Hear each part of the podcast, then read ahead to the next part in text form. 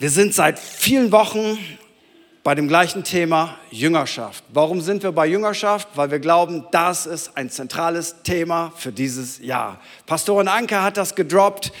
Standhaftigkeit ist etwas, was uns alle angeht. Das kommt auf uns zu, das ist so wichtig. Und Gottes Werkzeug für Standhaftigkeit ist, dass wir unser Leben so bauen, dass es im positivsten Sinne standhaftig ist. Und die Bibel nennt das Jüngerschaft. Da gibt es so viele Prinzipien, die Gott uns beibringt und die schauen wir uns an. Und heute sprechen wir über unseren inneren Kreis. Und ich habe eine hypergalaktisch lange Bibelstelle, die ich nicht komplett vorlese, weil ich bin ja ein ADHS-Kind, da schlafe ich unterwegs auch ein. Ähm, deswegen erkläre ich das ganz kurz. Die Jünger essen. Sie waschen sich nicht die Hände vorm Essen. Die Pharisäer ärgern sich darüber und sagen, das ist aber unsere Tradition, nicht aus Reinheitsgründen, sondern aus religiösen Gründen. Man muss sich die Hände waschen vom Essen. Und man wäscht auch noch Becher und Krüge und Kupfergefäße und Sitzpolster und so weiter und so fort. Das ist sehr wichtig, damit Gott Gefallen an dir hat. Und Jesus macht den Pharisäern deutlich, hey, ihr habt hier irgendetwas verpasst. Nicht, was der Mensch ist, macht ihn unrein. Das Problem liegt ganz woanders. Nun habt bitte im Kopf, Jesus wollte nicht die Erziehung von modernen Eltern unterlaufen und sagen, Kinder müssen nicht die Hände waschen vom Essen. Das wollte er nicht sagen. Und hab auch bitte im Kopf, natürlich macht Ernährung was mit uns, weil wenn du dich ungesund ernährst, macht das was mit deinem Körper. Also Jesus wollte nicht sagen, ist egal, was du isst, stopf alles in dich hinein. Und hab bitte im Kopf, damals hat jeder Bio gegessen. Es gab nichts anderes. So. Und Zucker war in der Form noch nicht erfunden. Die einzige Süßigkeit war Honig. So. Denkt jetzt bitte nicht, ja, Jesus hat auch zu Haribos nichts gesagt. Gönn dir deine Haribos, aber bitte ähm, nimm das nicht so als Ausrede. Ja, Jesus hat auch gesagt, nichts macht mich unrein und so weiter. Du wirst das an deinem Körper merken. Aber es ist nichts Religiöses. Es ist nichts Geistliches. Und dann sagt Jesus in Markus 7, ab Vers 15 das, was wirklich die Challenge ist. Nichts, was von außen kommt, kann den Menschen in Gottes Augen unrein machen. Unrein macht ihn vielmehr das, was aus ihm selber kommt. Als Jesus sich von der Menge zurückgezogen hatte und ins Haus gegangen war, fragten ihn seine Jünger nach dem Sinn dieses Ausspruches. Also das sind wir jetzt. Wir, seine Jünger, fragen ihn jetzt, was hast du denn damit gemeint? Dann habt ihr also auch nichts begriffen, erwiderte er. Also willkommen im Club. Versteht ihr denn nicht, dass nichts, was von außen in den Menschen hineingelangt, ihn unrein machen kann? Es gelangt ja nicht in sein Herz, sondern in den Magen und wird dann wieder ausgeschieden. Damit erklärte Jesus auch, dass alle Speisen vor Gott rein sind. Was aus dem Menschen herauskommt, das macht ihn unrein, fuhr er fort. Denn von innen, aus dem Herzen des Menschen kommen Gedanken, die böse sind. Unzucht, Diebstahl, Mord, Ehebruch, Habgier, Bosheit, Hinterlist, Zügellosigkeit, Missgunst, Verleumdung, Überheblichkeit und Unvernunft. All dieses Böse kommt von innen heraus und macht den Menschen in Gottes Augen unrein. Meine erste Überschrift heute zur Hinführung Dein innerer Kreis ist, den wahren Feind erkennen. Die Pharisäer blieben bei den Äußerlichkeiten stehen und dachten, hey, wenn wir uns brav die Hände waschen, sind wir auch rein. Und ja, wenn du dir die Hände wäschst, ist deine Hand auch sauber. Aber es macht nichts mit deinem Herzen, es macht nichts mit deiner inneren Haltung. Einfach deine Hand ist sauber und das ist großartig. Aber das ist nicht das, was uns wirklich bedroht, weil Jesus hat eine Angewohnheit. Er meint immer, was er sagt und er sagt immer, was er meint. So, und Jesus geht sofort an die Wurzel und er sagt, das Problem ist nicht da, das Problem ist etwas tiefer. Und deswegen ruft Jesus seine Jünger zusammen und sagt, hört mir alle zu, genau wie heute Morgen, hört mir alle zu, damit ihr versteht, was ich sage. Jesus macht deutlich, dass jeder Mensch ohne Ausnahme in sich ein Potenzial an Zerstörung, an Sünde, an üblen Dingen in sich trägt. Das ist einfach so. Das bedeutet auch nicht, dass man ein schlechtes Selbstwertgefühl hat und dass man sich hasst oder sich nicht leiden mag. Das sind zwei grundsätzlich verschiedene Dinge. Aber Jesus macht deutlich, nicht nur die Umstände machen Menschen schlecht, sondern das, was in unserem Herzen ist, das ist das große Gefahrenpotenzial. Jeder von uns hat das Potenzial, Dinge zu tun, die er nicht tun möchte. Jeder von uns hat das Potenzial, Dinge zu tun, von denen Gott nicht möchte, dass du sie tust. Und wenn du denkst, ich habe das Potenzial nicht, dann bist du schon mittendrin in der Problematik. Das zu überwinden, das Kernproblem der Menschheit ist nicht ein politisches Problem. Das Kernproblem der Menschheit ist nicht ein Ernährungsproblem. Das Kernproblem der Menschheit ist auch kein Klimaproblem. Das Problem ist das Herz des Menschen. Und all diese Probleme, die auf dieser Welt entstehen, entstehen aus dem schlechten Herzen des Menschen. So, und dies lässt sich nicht durch religiöse Gesetze, auch nicht durch christliche Gesetze besiegen. Das geht einfach nicht. Du kannst nicht einfach aus dir selbst heraus besser werden. Deswegen macht die Bibel deutlich, dass wir in einem neuen Bund leben. Und dieser neue Bund bedeutet nicht, dass der alte Bund doof war, sondern dieser neue Bund ist die Entwicklung dessen, dass Gott sagt, ich werde jetzt etwas anderes tun. Ich sag euch nicht nur, was ihr tun sollt, sondern ich gebe euch ein neues Herz. Wer kein neues Herz hat, der kann nicht in Gottes Ordnung leben. Hesekiel drückt das so aus in Hesekiel 36, Vers 26. Und ich werde euch ein neues Herz geben und einen neuen Geist in euer Inneres geben. Und ich werde das steinerne Herz aus eurem Fleisch wegnehmen und euch ein fleischernes Herz geben. Paulus umschreibt das nochmal anders und er macht deutlich, Gott schreibt seine Gesetze in unser Herz hinein und nicht mehr nur auf steinerne Tafeln, wo drauf steht, was du darfst und was du nicht tun darfst, weil das kommt wieder von außen. Aber Gott sagt, ich möchte Menschen ein neues Herz geben. Deswegen ist unsere Botschaft nicht in erster Linie eine Drohbotschaft, sondern eine Frohbotschaft. Wir haben ein reales Problem. Sünde ist ein reales, reales Problem. Sünde macht Familien fertig. Sünde zerstört dich. Sünde macht unsere Gesellschaft kaputt. Sünde ist nicht harmlos. Sünde ist nichts, worüber man lachen kann. Sünde ist ein Killer. Aber dieser Killer wird nicht besiegt, indem man sich zusammenreißt, sondern dieser Killer verliert seine Macht, indem man ein neues Herz bekommt. Und dieses Herz Johannes drückt das so aus in Johannes 3, du musst von neuem geboren werden. Du musst von oben geboren werden. Du musst ein neues Herz bekommen. Und der Unterschied ist der, wenn du ein neues Herz bekommen hast, du kannst immer noch sündigen, aber du willst es nicht, weil in dir ist ein Verlangen. Ich will mit Gott unterwegs sein. Ich will ihn lieben. Ich will die richtigen Dinge tun. Du hast ein neues Herz. Das ist nicht nur ein Kopfding, sondern du hast ein neues Herz. Und dieses neue Herz, das wird jetzt gepflegt in Jüngerschaft. Aber ich will dir etwas sagen. Wenn jemand kein neues Herz von Gott bekommen hat, dann kannst du in jeder Kleingruppe sein, in jedem Gottesdienst sein. Du kannst alles machen und es verändert sich nichts. Weil das Entscheidende ist, du musst ein neues Herz von oben haben. Du musst von neuem geboren sein. Und das ist so eine gute Nachricht für alle Leute, die denken, ich kann nicht Christ sein, weil das schaffe ich nicht. Und Gott sagt, das weiß ich. Deswegen gebe ich dir ein neues Herz. So, wenn du dieses neue Herz hast, weil das ist die absolute Basis, sonst kommen wir in Legalismus hinein. Wenn du dieses neue Herz hast, dann gilt es jetzt darum, dieses neue Herz so zu bewahren, dass es bis zum Ende deines Lebens mit Jesus unterwegs ist. Weil die Möglichkeit besteht ja, dass auch wir reinfallen auf irgendeinen Trick des Feindes. Paulus drückt das einmal so aus in 1. Thessalonicher 3, Vers 5. Darum, da auch ich es nicht länger aushalten konnte, ich wusste nicht, wie es euch geht, seid ihr vom Glauben abgefallen, es gibt noch kein WhatsApp und all diese Medien nicht, sandte ich ihn, einen seiner Mitarbeiter, um euren Glauben zu erfahren, ob nicht etwa der Versucher euch versucht hat und unsere Arbeit vergeblich war. Schließlich, Paulus gründet die Gemeinde und dann setzt der Leiter ein und dann geht er weg und dann denkt er, ich weiß nicht, wie es den Leuten geht. Kein WhatsApp, kein Teams.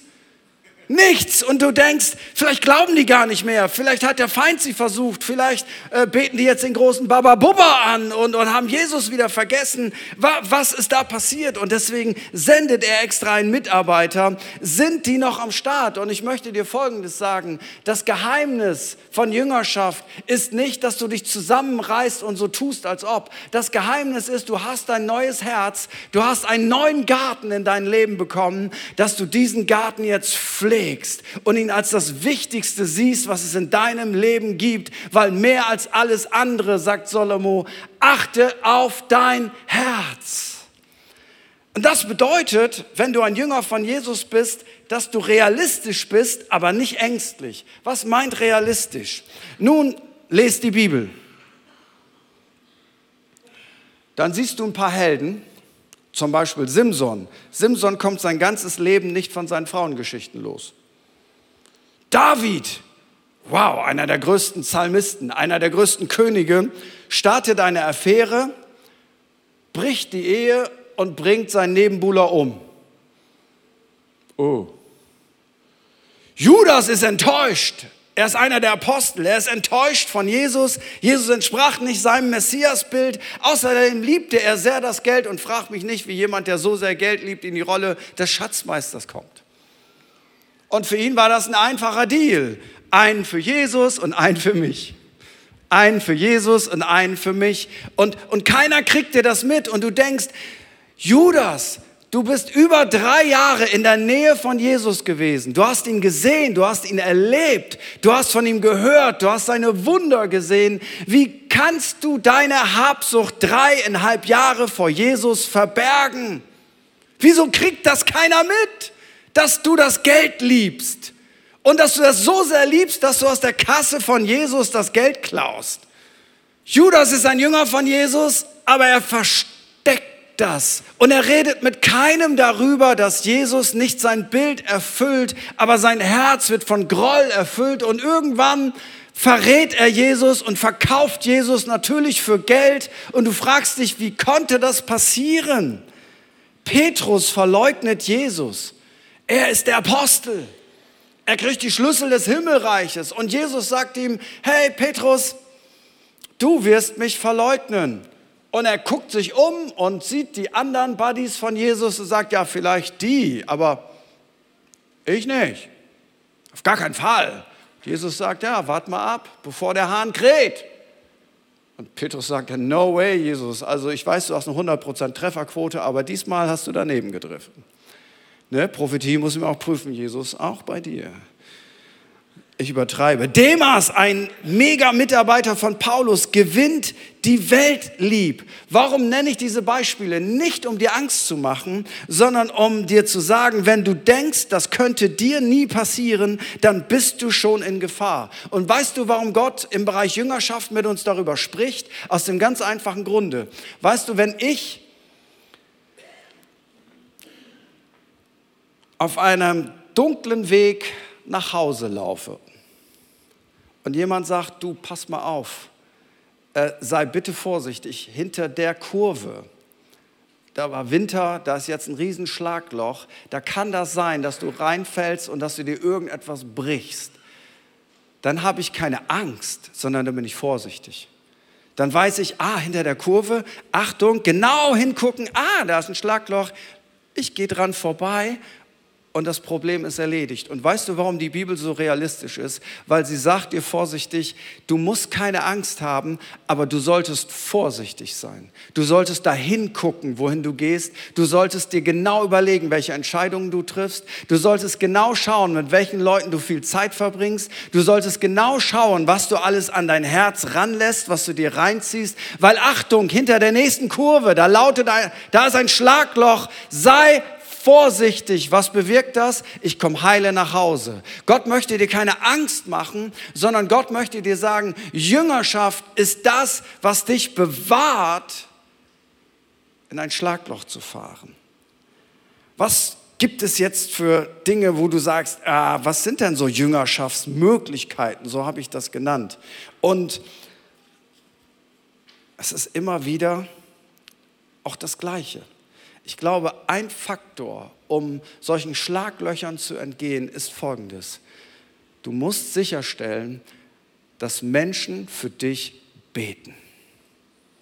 Das ist kein Add-on, so im Sinne von, ja, ob nun Leute für mich beten oder nicht, ist auch egal, sondern dass für dich gebetet wird, ist ein Schutzwall Gottes für dein Leben. Gehen wir mal in das Leben von Petrus, bisschen tiefer. Und dann sagt Jesus etwas zu Petrus, zu Simon Petrus, was erstmal Angst macht, aber was am Ende ganz schön ist. Er sagt in Lukas 22, Simon, Simon. Also wenn Jesus deinen Namen zweimal sagt, dann weißt du, zuhören. Kennt ihr das Eltern? Simon, Simon, Kaleb, Kaleb, Markus, Markus. Okay, jetzt, jetzt muss ich zuhören. Simon, Simon, der Satan hat euch begehrt, um euch zu sichten wie den Weizen. Ah! Ich aber habe für dich gebetet, dass dein Glaube nicht aufhöre und wenn du dich dereinst bekehrst, so stärke deine Brüder. Jetzt kommt Petrus. Er aber sprach zu ihm, Herr, ich bin bereit, mit dir ins Gefängnis oder in den Tod zu gehen. Er aber sprach, ich sage dir, Petrus, der Hahn wird heute nicht krähen, ehe du dreimal geleugnet hast, dass du mich kennst. Was passiert hier? Petrus geht durch die größte Herausforderung seines Lebens. Jesus weiß, Petrus hat so einen Schwachpunkt in seinem Leben, dass er eine große Klappe hat, aber da ist nicht viel dahinter. Und er wird Jesus verleugnen. Weißt du, was das normalerweise für ihn bewirken würde? Ich habe Jesus verraten. Ich habe alles versaut. Ich habe mein ganzes Leben an die Wand gefahren. Ich habe meine Berufung an die Wand gefahren. Ich habe versagt. Jetzt kann ich mir eine Kugel geben.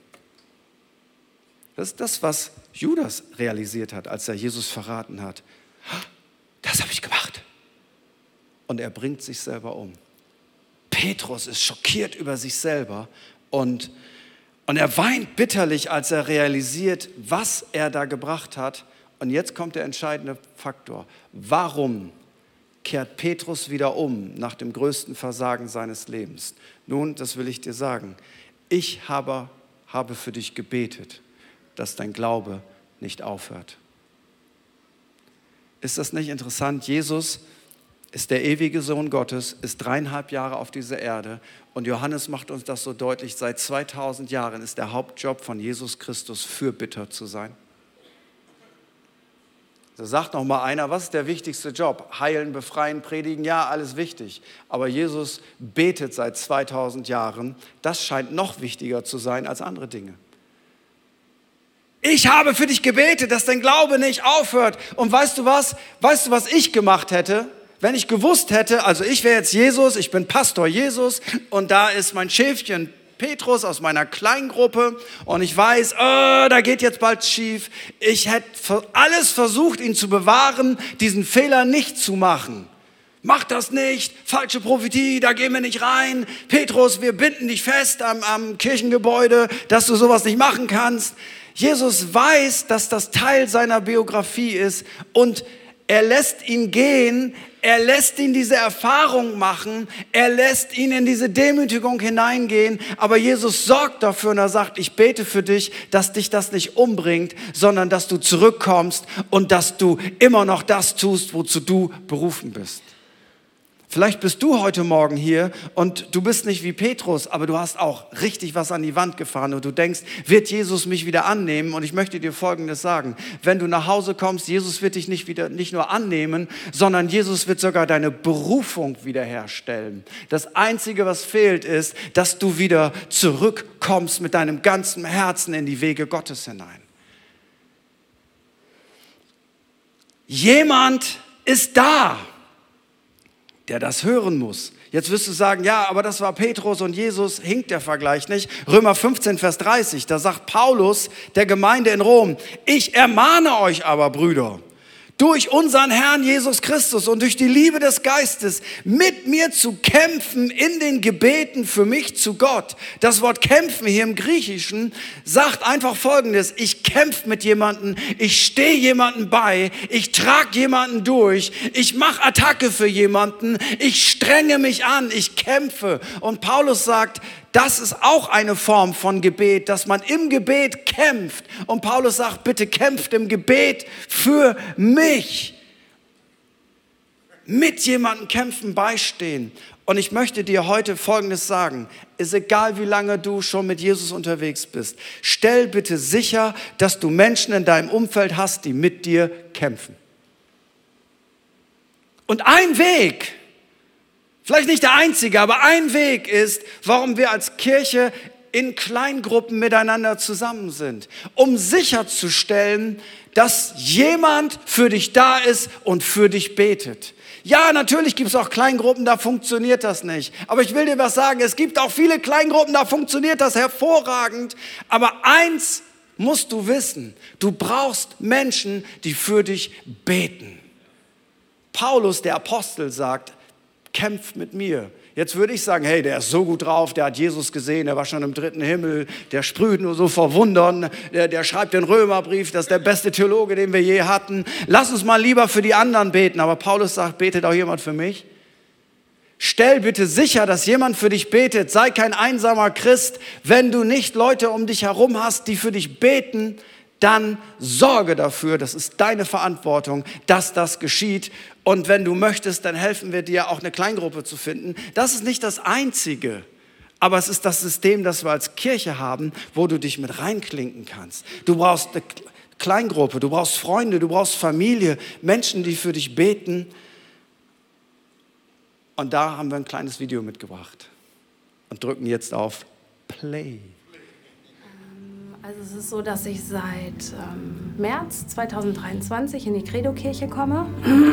War sofort Feuer und Flamme, weil mir der Gottesdienst unheimlich gut gefallen hat. Die Menschen waren alle super sympathisch und ähm, war seitdem eigentlich jeden Sonntag, glaube ich, hier, wenn wir nicht gerade im Urlaub waren. Oder, ähm, und dann habe ich mich relativ schnell auch dazu entschieden, mich einer Kleingruppe anzuschließen und bin jetzt seit fünf Monaten dort und ähm, ich freue mich einfach auf jeden Termin, den wir haben. Vorher der Input, ähm, wozu wir uns ähm, vielleicht so ein paar Gedanken machen sollen. Das bringt mich unheimlich dazu, Jesus viel, viel mehr in mein Leben zu lassen. Ähm, ja, ihn einfach tagtäglich mitzunehmen. In unserer WhatsApp-Gruppe ist es halt so, dass wir viele Anliegen teilen, Gebetsanliegen teilen und dadurch werde ich auch im Alltag einfach immer wieder darauf gestoßen, ähm, kurz innezuhalten, zu beten für jemand anders und das macht echt total viel mit mir. Ich ähm, ja, habe richtig Spaß daran bekommen, Bibel zu lesen, zu erfahren, wer Jesus wirklich ist. Ich ähm, wusste bisschen, was mich erwartet. Ich war natürlich so ein bisschen aufgeregt, wie die Mädels alle so sind. Aber ich glaube, das war nach den ersten fünf Minuten verflogen, weil sie mich einfach so wunderbar aufgenommen haben. Und ähm, mir fehlt es von Anfang an sehr leicht, mich in der Gruppe zu öffnen, denn die Gruppe ist wirklich so toll zusammengestellt, dass wir Frauen eigentlich fast alle so in einer gleichen Lebenssituation aktuell sind. Wir können viele Dinge untereinander einfach total gut nachvollziehen und deswegen passt das halt richtig, richtig gut. Und ähm, da ich ja aus einer relativ konservativen Gemeinde komme und auch dort lange schon nicht mehr hingegangen bin, ist mir ähm, der Heilige Geist einfach total fremd. Das wurde dort nie zelebriert. Und als ich zur Credo-Kirche gekommen bin, muss ich sagen, war das so der einzige Punkt, wo ich gesagt habe, hm, ja, mal gucken, was ist das eigentlich genau? Und seitdem ich halt in die Kleingruppe gehe und auch dort einfach meine Fragen stellen konnte, ist das für mich ein Punkt geworden, der mich eigentlich, ja, der mich ganz neugierig gemacht hat. Ich durchforste die Bibel nach Stellen, wo der Heilige Geist ähm, erwähnt wird. Ich markiere mir das, ich ähm, google dazu und ähm, finde das halt einfach total interessant, weil das für mich absolutes Neuland ist. Und ja, das ist halt auch so ein Punkt. Wenn man was halt noch nicht weiß, kann man einfach in seiner Kleingruppe fragen. Denn in meiner Kleingruppe zum Beispiel sind Mädels, die sind schon seit zwölf Jahren zusammen dort und die haben auch richtig viel Erfahrung, die können mich einfach auch richtig gut weiterbringen. Ähm, auch vor allem im Punkt, ja, Heiliger Geist. Bevor ich in die Kleingruppe gegangen bin, bin ich ja sonntags hier nur in den Gottesdienst gegangen und da war es schon so ein bisschen so, dass ich mich erwischt habe. Ich habe mich zwar auf den Gottesdienst gefreut und war danach auch immer Feuer und Flamme und habe gesagt, komm Jesus, wir zwei gehen jetzt die ganze Woche durch und ich glaube spätestens Montag nach meinem langen Arbeitstag war das Ganze schon wieder verpufft. Und ähm, das ist jetzt ganz anders. Ganz, ganz anders.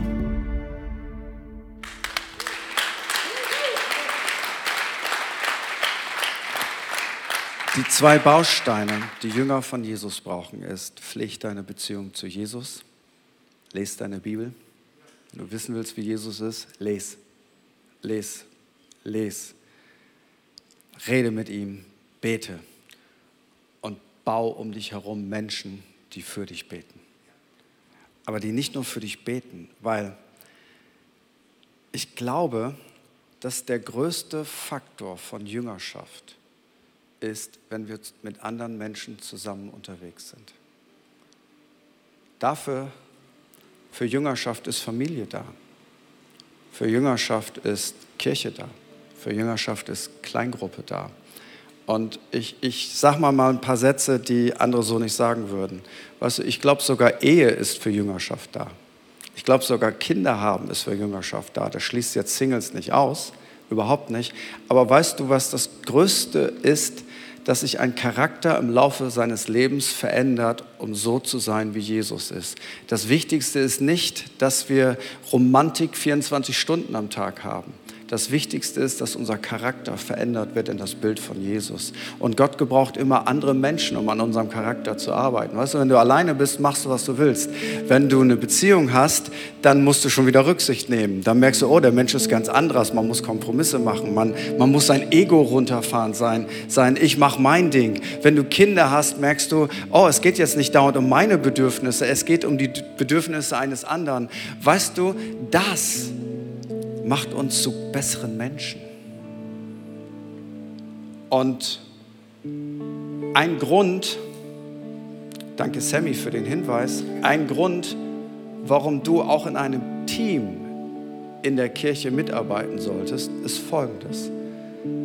Wenn du mit einem Team arbeitest, dann kommen mit der Zeit Spannungen hoch, weil Menschen so unterschiedlich sind.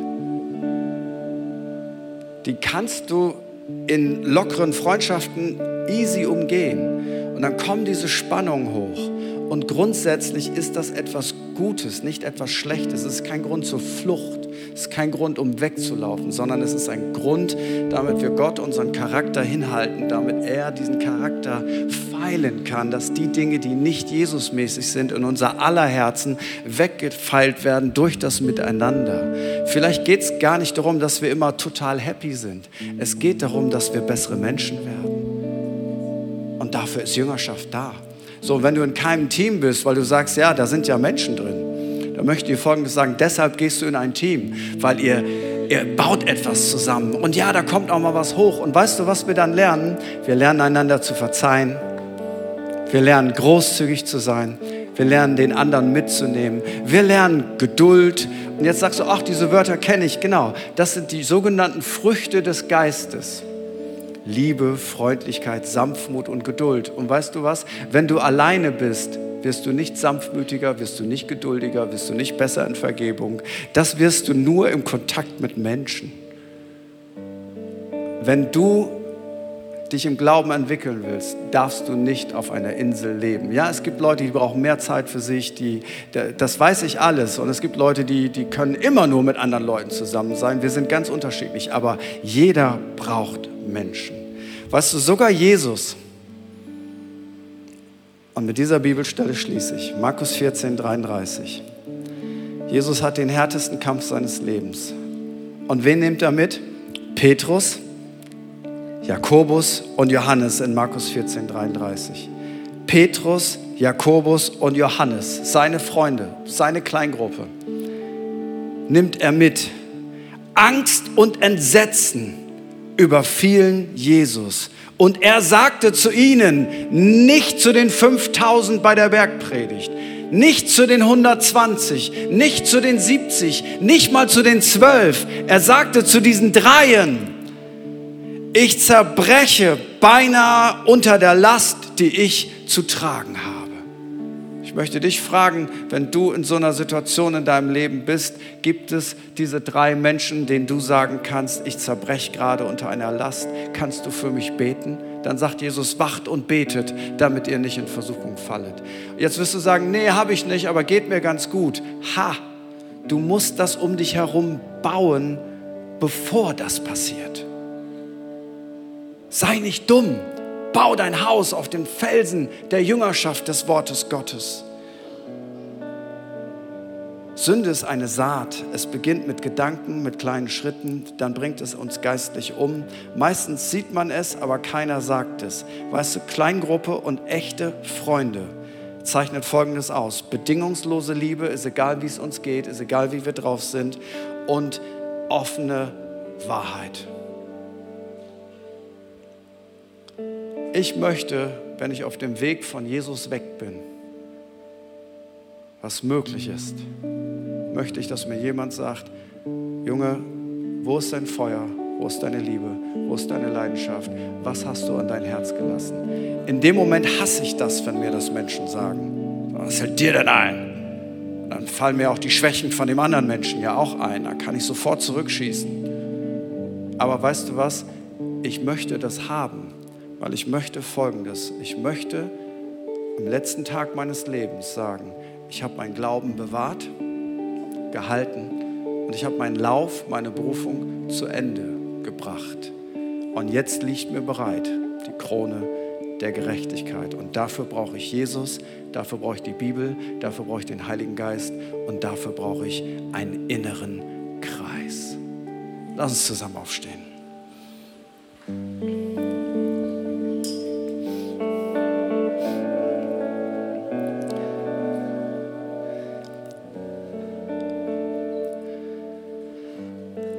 Und ich möchte fragen für all die Menschen, die online zuschauen, zeitversetzt zuschauen, für all die Menschen, die hier sind. Ich möchte fragen, eine einfache Frage. Gibt es jemand, der da ist, der zuschaut, der sagt, ich möchte ein Jünger von Jesus werden? Was bedeutet Jünger? Ein Jünger ist ein Schüler, das ist das deutsche Wort. Und was macht ein Schüler? Er lernt. Und was machen Jünger von Jesus? Sie lernen von Jesus, dem Sohn Gottes, wie man lebt, wie man mit Menschen umgeht, wie man eine Beziehung zu Gott pflegt, wie man das Leben gestaltet. Und das ist ein lebenslanger Lernprozess. Aber er fängt an mit dem ersten Schritt, dass ich mich entscheide, ich möchte ein Nachfolger, ein Jünger von Jesus werden. Ein anderes Wort dafür ist Christ. Christ wirst du nicht, weil du in einer Kirche geboren bist, auch nicht, wenn du in dieser Kirche geboren bist. Christ wirst du, weil du selber für dich die Entscheidung getroffen hast, ich möchte Jesus nachfolgen. Ich möchte einen Schritt gehen nach dem anderen, um Jesus nachzufolgen. Und manchmal stoppen wir in der Nachfolge und gehen krumme Wege, so wie Petrus und Jesus betet für uns, dass wir zurückkommen auf die geraden Wege und dann gehen wir wieder unsere Schritte, solange wir leben und wir feuern uns gegenseitig an. Und ich möchte fragen, gibt es jemand in diesem Raum, gibt es jemand online, der sagt, ich möchte ein Schüler von Jesus werden. Ich möchte auf den Weg zurückkehren, auf dem ich mal war. Ich möchte das erste Mal mich da hineinwagen dann würde ich gerne dich ins Gebet einschließen. Gott sieht deine Entscheidung. Und ich lade uns ein, für einen Moment die Augen zu schließen. Abgesehen von mir, von unserem Team. Und ich möchte fragen, gibt es jemanden in diesem Raum, der sagt, ich möchte auf diesen Weg zurückkehren? Heute, es sind mindestens zwei Leute hier, die zu Jesus zurückkehren sollten. Sei nicht nur körperlich da, sondern sei innerlich da. Vielleicht möchtest du diesen Schritt das erste Mal gehen. Vielleicht zurückkehren. Dann lade ich dich ein, während alle Augen geschlossen sind. Gib mir doch einfach da, wo du bist, ein Zeichen. Vielmehr gib Gott ein Zeichen und heb einmal ganz kurz deine Hand und mach damit deutlich, ich möchte ein Nachfolger, eine Nachfolgerin von Jesus werden. Ich möchte auf diesen Weg zurückkehren, auf dem ich mal war. Ich möchte das erste Mal auf diesen Weg gehen. Dann da, wo du bist, heb einmal ganz kurz deine Hand und ich weiß dann, ich darf dich in dieses Gebet mit einschließen. Und wenn du online dabei bist, dann schreib einfach in den Chat rein, ich entscheide mich und unsere Moderatoren geben dir dann die Tipps, wie du vielleicht deinen nächsten Schritt gehen kannst. Einfach da, wo du bist, heb einmal ganz kurz deine Hand, dann weiß ich, dass ich dich dieses Gebet mit einschließen kann. Dankeschön. Well done dann lade ich all die Menschen ein, die jetzt ihre Hand gehoben haben, die es hätten tun sollen, mit mir zusammen dieses Gebet zu beten. Und die ganze Kirche betet mit, damit das für dich nicht ein bisschen komisch ist. Jesus, ich weiß, dass du mich liebst. Es gibt nichts, was ich tun könnte, damit du mich mehr liebst. Und durch nichts, was ich tue, würdest du mich weniger lieben. Du bist für mich gestorben und auferstanden. Ich glaube an dich. Du bist mein Gott, mein Retter und mein Herr. Bitte schenke mir die Vergebung meiner Schuld. Ich möchte als dein Kind leben und du sollst mein ganzes Leben bestimmen. Ich danke dir, dass ich durch dich wirklich frei bin und ein Leben in Ewigkeit habe. Amen. Herzlichen Glückwunsch zu dieser. Wenn du deine Hand gehoben hast, werden wir dich beschenken mit einem Startpaket als Erinnerung an diesen Tag. Ähm, da brauchst du keine Angst haben. Wenn du dieses Gebet mitgebetet hast, du hast dich, dich getraut, deine Hand zu heben, dann geh doch nach dem Gottesdienst zu meiner Rechten direkt in die Welcome Lounge. Da sind richtig nette Leute, die würden es lieben, dir ein Startpaket zu geben. Sag einfach, ich habe dieses Gebet mitgebetet. Die beantworten deine Fragen, soweit das möglich ist. Die haben sehr gerne Zeit für dich. Don't miss it. Also sei dort unbedingt am Start und mach eins, was Glauben und Jüngerschaft auch ausmacht. Komm einfach wieder. In der Bibel heißt es, der erste Tag der Woche, Sonntag, trafen sich immer alle Jünger von Jesus. Und das ist das, was wir in dieser Kirche tun. Jetzt ist es der Sonntag, weil unsere Kultur geschiftet ist. Damals war es auch der Sonntag, aber da war der Samstag frei. So, am ersten Tag der Woche treffen sich alle Jünger von Jesus im Haus Gottes. So, komm einfach wieder, sei einfach am Start und bring am besten noch jemanden mit. Und während wir jetzt nochmal in den Lobpreis reingehen, siehst du zu meiner Linken, die ganze Wand ist voll netter Menschen. Was wollen die da? Da gibt es nichts umsonst, aber die sind ready, um mit Menschen zu beten. Warum mit Menschen zu beten? Ganz einfach, weil wir glauben, dass Jesus zu ihnen redet, dass Gott Gebete erhört und dass das einen Unterschied macht.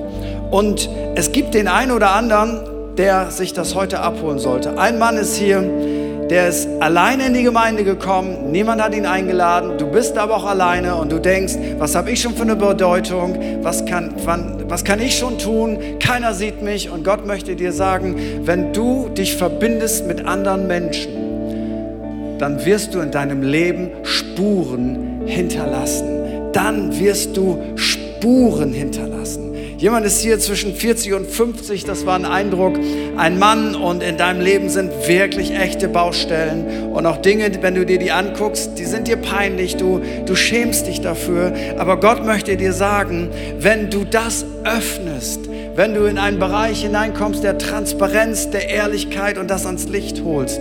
Gott ist dir gnädig. Gott wird dir vergeben. Gott wird dich reinigen. Gott wird dich nicht wegstoßen, sondern er wird dich umarmen. Und Gott möchte dich auffordern, geh diesen Schritt. Und ich spüre, dass so, dass so in meinem Herzen, dass ganz viele Männer in diesem Raum sind, die es verlernt haben, so wie Jesus zu sein, dass sie sagen, ich zerbreche gerade unter einer Last, aber ich, ich sage das nicht, weil ich bin stark, ich bin cool. Und Gott möchte dir sagen, wenn selbst Jesus, der Sohn Gottes, einen Moment hatte, wo er sagte, bitte betet für mich, Petrus, Johannes, Jakobus, ich kann nicht mehr, ich zerbreche gerade daran, dann wie viel mehr sollten wir Menschen in unserem Umfeld haben. So überwinde deinen Stolz, überwinde deine Scham. Komm aus dieser Zone heraus, wo du selber alles mit dir abmachst. Ich weiß, das ist manchmal für uns schwerer. Ich bin auch ein Mann, aber ich will dir etwas sagen. Du wirst geistlich richtig stark wachsen, wenn du diese Schritte gehst. Ich lade dich ein. Sei nicht nur ein Kirchenbesucher, sei ein Jünger von Jesus und es wird dich stark machen. Wenn du sagst, ich weiß nicht, wie ich es hinkriege, lass für dich beten. Wenn du heute krank bist, lass für dich beten. Wenn du sonst eine Challenge in deinem Leben hast, wir sind für dich da und wir wollen für dich da sein, weil Kirche ist für Menschen da, damit sie ihre Schritte gehen in Jüngerschaft. Wie wäre es, wenn wir diesen großartigen Jesus jetzt nochmal richtig anbeten und seinen Namen groß machen. Unser großartiges Team hilft uns dabei und alle, die Gebetsunterstützung brauchen, die können einfach zu meiner Linken, zu diesem großartigen Team gehen. Die sind trainiert, die sind ausgebildet dafür, du kannst denen vertrauen. Es ist jetzt offen und wir heben nochmal unsere Herzen und unsere Hände zu Jesus und sagen, Jesus, hier sind wir, du bist das Beste, was uns jemals passiert ist und wir wollen dich anbeten.